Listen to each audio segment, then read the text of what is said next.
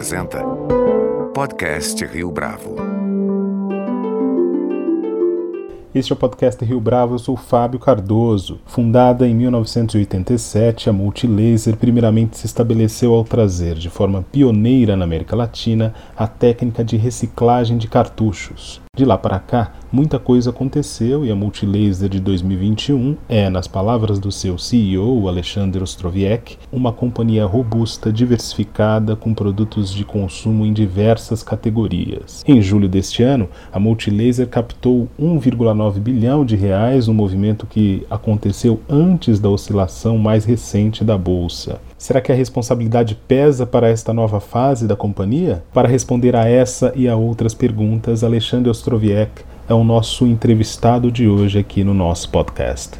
Alexandre Ostroviec, é um prazer tê-lo aqui conosco no podcast Rio Bravo. Muito obrigado pela sua participação. Um grande prazer estar aqui, Fábio, e todos que estão nos escutando. Muito bem, Alexandre. Para a gente começar essa conversa, eu queria perguntar para você a respeito da trajetória da Multilaser, porque a companhia começou lá atrás com ênfase num determinado produto e depois, neste século, digamos assim, houve uma transição, uma expansão de produtos. Fala para a gente um pouco dessa trajetória e dessa transição. Perfeito. Resumindo, então, 30 e tantos anos aí em um minuto, temos uma pequena empresa fundada em 87 na área de cartuchos reciclados de impressora. A Multilaser foi uma pioneira nesse ramo, a primeira da América Latina a é, trazer para o Brasil a técnica de reciclagem de cartuchos e começou vendendo esses produtos para papelarias em todo o território nacional. O negócio era comprar cartuchos vazios, encher de tinta e vender. E de lá para cá foram muitas transformações, muitos marcos da história da empresa, até que estamos chegando aí em 2021 com uma empresa bem robusta, diversificada no ramo de tecnologia, com produtos de consumo de diversas categorias, mais de 30 marcas hoje no portfólio Multilaser, 5 mil produtos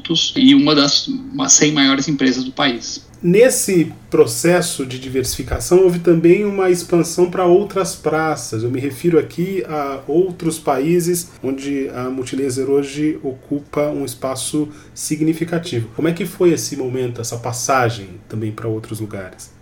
A internacionalização é um movimento recente da nossa, da nossa empresa com cerca de um ano, em que desembarcamos é, é, no Uruguai e Argentina inicialmente com o portfólio multilaser para atacar esses mercados. Estamos bem animados, ampliando o time, trouxemos uma diretoria voltada só para internacionalização e agora estamos trabalhando distribuidores e abrindo mercados, especialmente América Latina, África e é, Europa. Esse é um momento ideal para fazer essa internacionalização? Eu estou fazendo essa pergunta, aliás, por conta do espaço é, no país que muitas empresas têm aberto, uma vez que elas têm saído daqui, empresas na área de tecnologia também. Como é que vocês imaginaram esse procedimento, calcularam esse avanço? Nada impede o crescimento nacional das nossas vendas. Nós temos ainda muito espaço para crescer no Brasil, com é, linhas de produto atuais e novos produtos estamos lançando. Então a gente está investindo bastante em ganho de market share aqui no país. Porém, isso não impede a gente de investir de forma agressiva para essa internacionalização. A gente vê o câmbio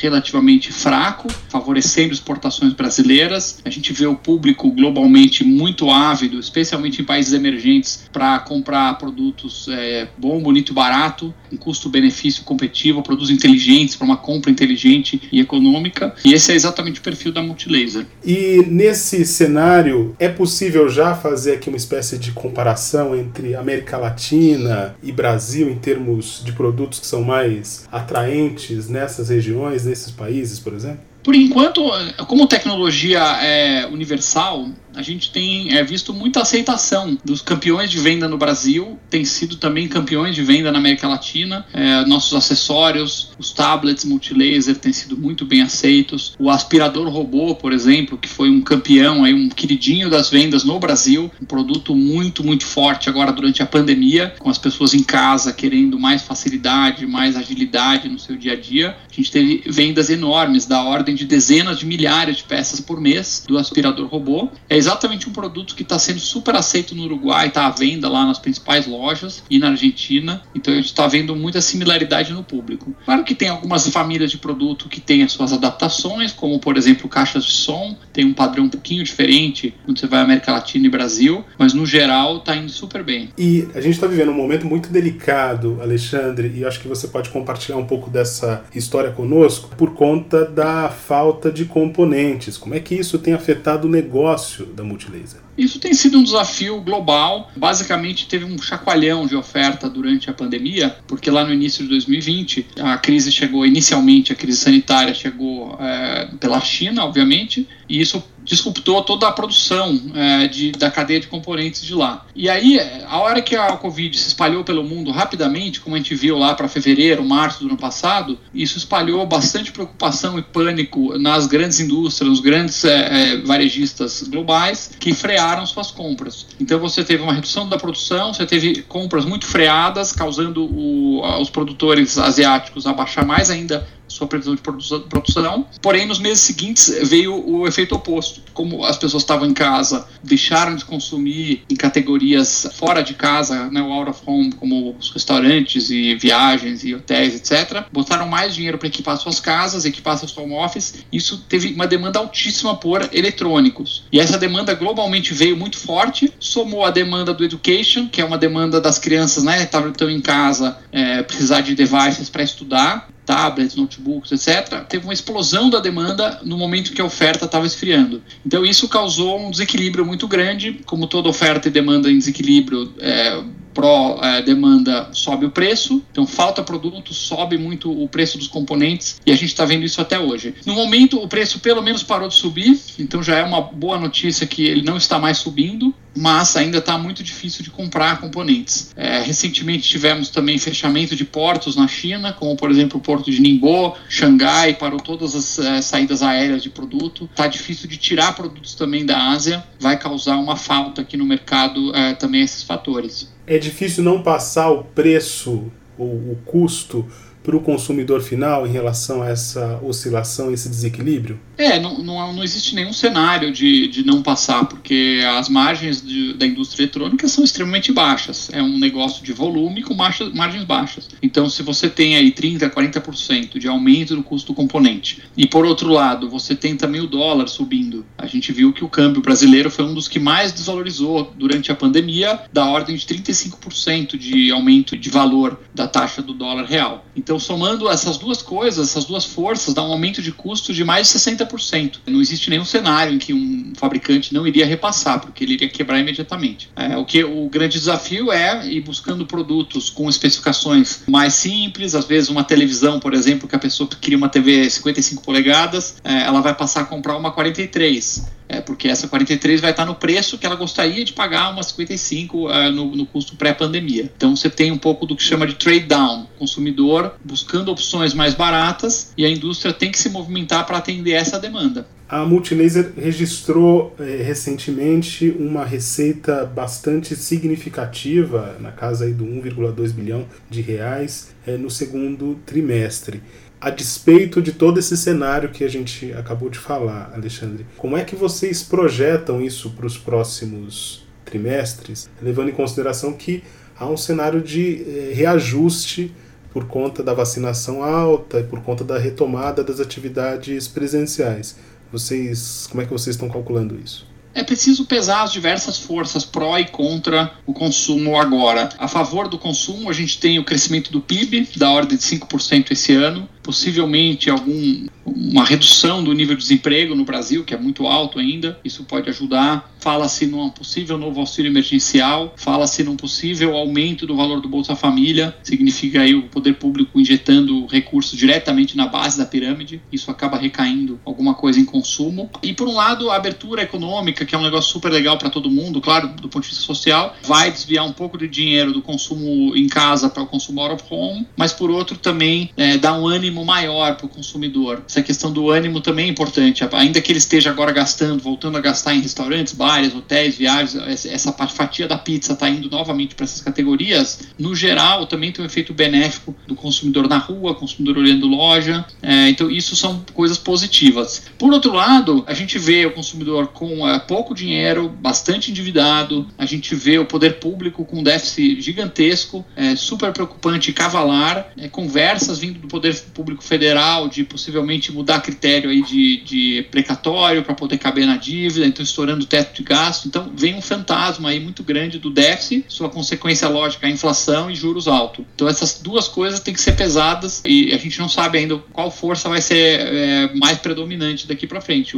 as positivas ou as negativas. O ambiente de negócios no Brasil e a economia do país representa para vocês mais desafios ou mais oportunidades neste momento? Que dá para fazer é listar as forças que estão na mesa para lado a lado e, e, tentar fazer um peso do que, que seria mais é, relevante. A gente vê essa questão que eu mencionei do déficit, muito preocupante. A gente vê a desarmonia entre os poderes como uma coisa muito preocupante. O poder executivo desarmonizado do legislativo significa uma pauta bem mais travada de aprovações de projetos. O judiciário em franca guerra com o poder executivo também é um fator preocupante. Por outro lado, a gente vê que o, muitas pautas andaram aqui no Brasil. A gente viu a privatização da SEDAI, possível privatização dos Correios, da Eletrobras, o marco do gás, o marco do saneamento. É, bastante coisa legal andando, é, ainda que a passos de tartaruga, mas é num ritmo que não tinha antes. Então a gente vê o Brasil se movimentando em alguns aspectos. Vamos torcer para poder ter um gás aí de de atividades legislativas e destravamentos que permitam a gente ter fôlego para continuar o crescimento rumo ao ano que vem, passar as eleições aí com, com crescimento econômico. Alexandre, falando em gás, conta para a gente um pouco do IPO da Multilaser. Como é que vocês é, receberam essa nova essa entrada no mercado? Como é que vocês perceberam isso? E mais do que isso, né? Foi de acordo com as expectativas que vocês tinham estabelecido? Então, para nós está super legal, a gente ficou super satisfeito com o resultado, muito grato pela confiança dos investidores, porque a IPO é, significa basicamente duas coisas: um, injeção de capital no caixa da empresa. Lembrando que o IPO da Multilaser foi feito 100% primário, então sócios não é, venderam nenhuma ação, e sim nós trouxemos é, novos investidores do mercado para reforçar o caixa da Multilaser. Esse gás vai nos ajudar a executar nossos projetos de crescimento. E, em segundo lugar, existe um aspecto subjetivo barra moral, que é o fato dessa pequena empresa que eu mencionei no início, uma pequena recicladora de cartucho que começou do zero, com três funcionários, numa salinha, num escritório aqui em São Paulo. Essa empresa foi crescendo e crescendo e hoje é, consegue ter a confiança de fundos globais de investimento muito prestigiosos e fundos brasileiros que confiam na gente para investir o seu capital, é, é, sabendo que a gente vai dar um bom retorno puxa, a gente conseguiu um, executar o IPO, que já é um negócio que muitas empresas não conseguiram fazer sair. Conseguimos sair acima do piso da faixa, então foi bem bacana, captar esse, esse caixa que a gente precisa. A gente vê que hoje o momento está muito mais desafiador, é questão macro, certo? A bolsa caiu fortemente desde então, não é uma questão de multilaser, mas de mercado. Então a gente sente que fizemos a coisa certa na hora certa, somos muito gratos e felizes por ter feito. Vocês estabeleceram nesse processo metas muito altas ou agressivas,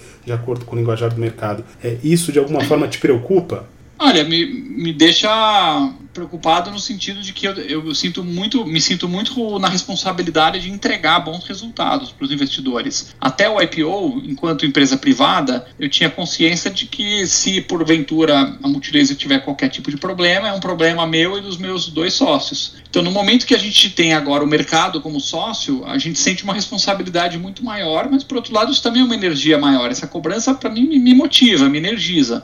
É, não, não é um negócio que eu diria que eu perco sono por causa disso, não. E nesse sentido, a, a chegada no contexto é, internacional, de novo, torna essa aposta ainda mais interessante. Quer dizer, como se vocês estivessem retornando para esses investidores um cenário de mais vigência mesmo, da robustez da companhia, é isso? É, ao mundo internacional, ele, ele representa um território virgem para nós. Então, todo crescimento é crescimento em cima de base zero. Qualquer percentual de, que crescer vai ser um percentual altíssimo em cima de uma base pequena. Então, tudo é muito novo. Nós queremos aprender a trabalhar nesses mercados, é, trazer faturamento para a empresa, trazer resultado, vai compor é, esses planos da Multilaser. No segundo semestre agora de 2021, quais são as expectativas em relação a mercado nacional? Alexandre? Agora a gente está vendo é, no cenário nacional os fatores que a gente conversou aqui um pouco sobre o consumo macro, eles é, tendem a dar uma apertada no varejo. A tendência agora é o varejo ficar mais brigado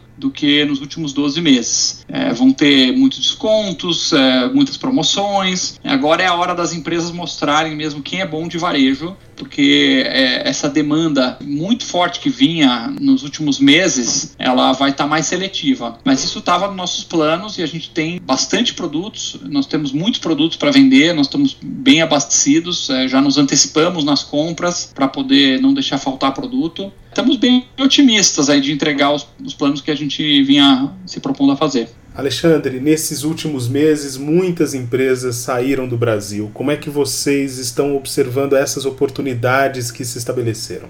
Então, Fábio, a gente sabe que o Brasil, infelizmente, é um ambiente econômico muito hostil uh, às empresas multinacionais. Aliás, ele é hostil ao empreendedor como um todo. Porém, o empreendedor brasileiro não tem escolha, porque ele está aqui. Então, uh, muitas empresas globais se veem aqui com custos altíssimos, burocracia, uh, dificuldades trabalhistas e tributárias e acabam optando por sair do país. Para nós que somos um player local, isso pode às vezes representar uma oportunidade, porque a Multilaser, enquanto empresa brasileira com experiência, com canal de distribuição, com os custos já todos diluídos aqui num faturamento grande. Então, a gente tem feito ótimas parcerias globais, em que a empresa multinacional vem ao Brasil através da Multilaser, e aí a gente consegue juntar o melhor dos dois mundos. Do ponto de vista da empresa global, eles têm portfólios de produto muito modernos, investimento em pesquisa e desenvolvimento, é, capital, eles têm uma série de forças, marca forte, e a Multilaser entra com importação, fabricação local, distribuição, análise de crédito dos clientes, toda a operação local a Multilaser consegue fazer para esses parceiros. E nesse sentido, a gente tem hoje nove parcerias globais. Nós temos hoje, por exemplo, a Nokia para smartphones, Toshiba para televisores, temos a ZTE para roteadores e a Fisher Price e a Michelin e, e, várias outras marcas que a gente traz ao Brasil com exclusividade, assim complementando o portfólio. Tem marcas multilaser próprias e também algumas marcas globais que a gente inclui no nosso portfólio. Esse portfólio multilaser não entra em conflito com esse portfólio que vem de outras marcas? Não, porque a gente trabalha segmentos de preço diferentes. Então, multilaser, tipicamente produtos de custo-benefício, mais de entrada, e essas marcas, produtos mais premium. Do ponto de vista de gestão, tem alguma coisa que te dá dor de cabeça e que você gostaria de alterar agora para esse segundo semestre? De gestão da empresa, eu acredito muito na cultura da Multilaser. A gente tem um, um deck de valores, um jeito Multilaser de ser, resume um pouco do que, que a gente quer do colaborador, de como a gente tenta ser é, uma empresa muito simples, é, sempre com todas as pessoas atuando com responsabilidade, com humildade, liberdade, flexível, rápida, colaborativa. Né? A gente é, valoriza muito os profissionais com sinceridade, falando a real do que acontece, colocando os problemas na mesa, decidindo com muita autonomia. A gente tem um, um valor importantíssimo de que quem está na ponta mexendo com o problema é a pessoa que decide ser produtivo. Eu não acho que o IPO ou as mudanças recentes vão mexer com isso, de que é intensificar essa cultura, investir nela, é, porque no final do dia a parte mais importante das empresas é, é a cultura, é a única coisa que é incopiável produto você copia, canal de vendas copia, fábrica nem se fala, você copia, compra, compra máquina, compra igual, faz igual. Agora, a cultura da empresa é um negócio que é muito importante desenvolver, que é o que vai fazer a empresa vencer no final ou não. Alexandre, foi um prazer tê-lo aqui conosco no podcast Rio Bravo. Muito obrigado pela sua entrevista. Obrigado, Fábio. Uma grande honra, um prazer estar aqui. Este foi mais um podcast Rio Bravo. A nossa lista completa de entrevistas está disponível no Deezer, Google Podcasts, no iTunes, no SoundCloud e no Spotify. Você pode comentar essa entrevista no nosso perfil do Twitter, arroba podcast Rio Bravo, e também no Facebook da Rio Bravo.